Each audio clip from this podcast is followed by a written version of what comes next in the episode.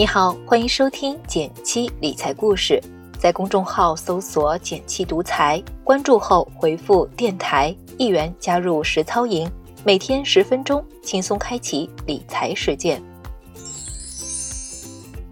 前段时间，恒大再一次的带头七折卖房，加上正值金九银十购房季，年轻朋友们的买房需求日趋凸显。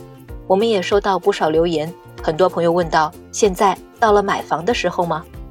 买房啊，作为人生中的大事之一，如果事前不做好规划，真轮到你做决定的时候，可能会面临很多问题。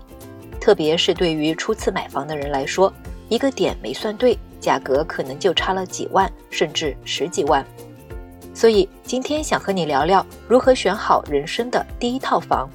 首先，买房前要做好以下准备：第一，买房前一定要确认自己所在的城市是否有买房资格，没有资格的话，有再多的钱也是没有用的。第二，梳理自己可用于买房的资金有多少，了解目标区域的房价以及其他购房成本要多少。买房的预算不仅包括自有的存款，还需要算上外来的借款、贷款以及各类税费。具体来说，可以从以下几个方面来考虑。首先是自有存款，你可以盘点一下现有的可支配资产。你可以盘点一下现有的可支配资产，包括存款、投资等资金，确定哪些是可以提出来用作买房款的。其次是外来借款，你可以轻松借到多少钱，渠道分别是哪里？借款利息是多少？借款利息越低，未来每个月的还款压力就越小。然后就是贷款，包括公积金贷款和商业贷款。公积金贷款一般比商业贷款低个百分之一点五到百分之二左右，所以是更划算的。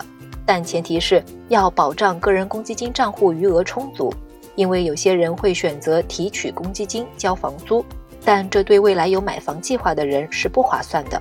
商业贷款的贷款额度、利率，包括放款速度，都与个人征信的评估相关，这一点也是因人而异的。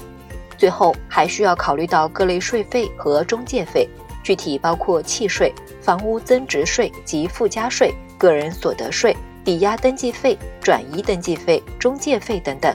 根据你所购房屋的具体情况，收费会有所差异。如果在以上计算完成后，发现购房资金缺口依然较大的话，就要适当考虑放宽目标年限了。毕竟超过能力范围的消费，日后偿还起来也会非常吃力。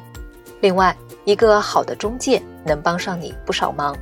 我们总说专业的事情交给专业的人做，在买房这件事情上，多数中介都比普通人专业，所以在选择中介这件事情上，也建议你多花点时间找一家靠谱的。你肯定想问了，怎么样知道它靠不靠谱呢？给你三条小建议。第一个建议，尽量选择大中介，优点在于他们的辐射面积大，基本都能覆盖全市房源，可以按用户的预算需求来选房，操作也更规范，制度和收费相对透明。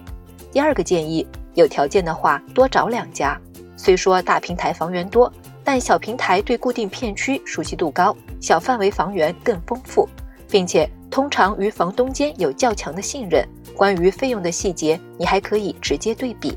第三个建议，对任何中介的话都多留个心眼儿。最简单的原因是，多数中介拼的都是业绩，而不是口碑，所以不必迷信大中介，也要当心小中介的套路。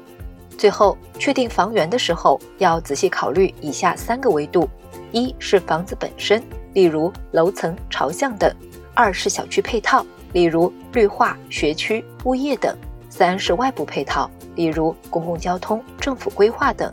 每个维度都放了一些想到的参考要素，你还可以继续补充。建议你按个人和家庭的不同需求，选取最关心的几个要素来排序选择。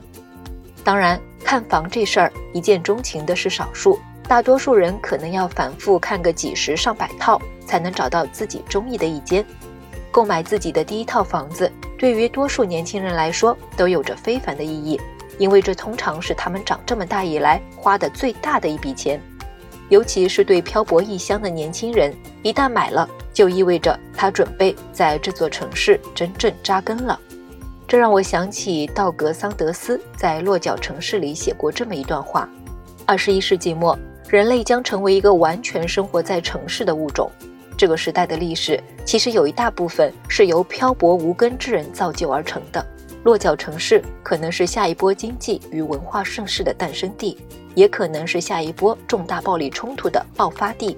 究竟走上哪条路，则完全取决于我们自己。希望今天的买房小贴士可以给你一些参考和启发。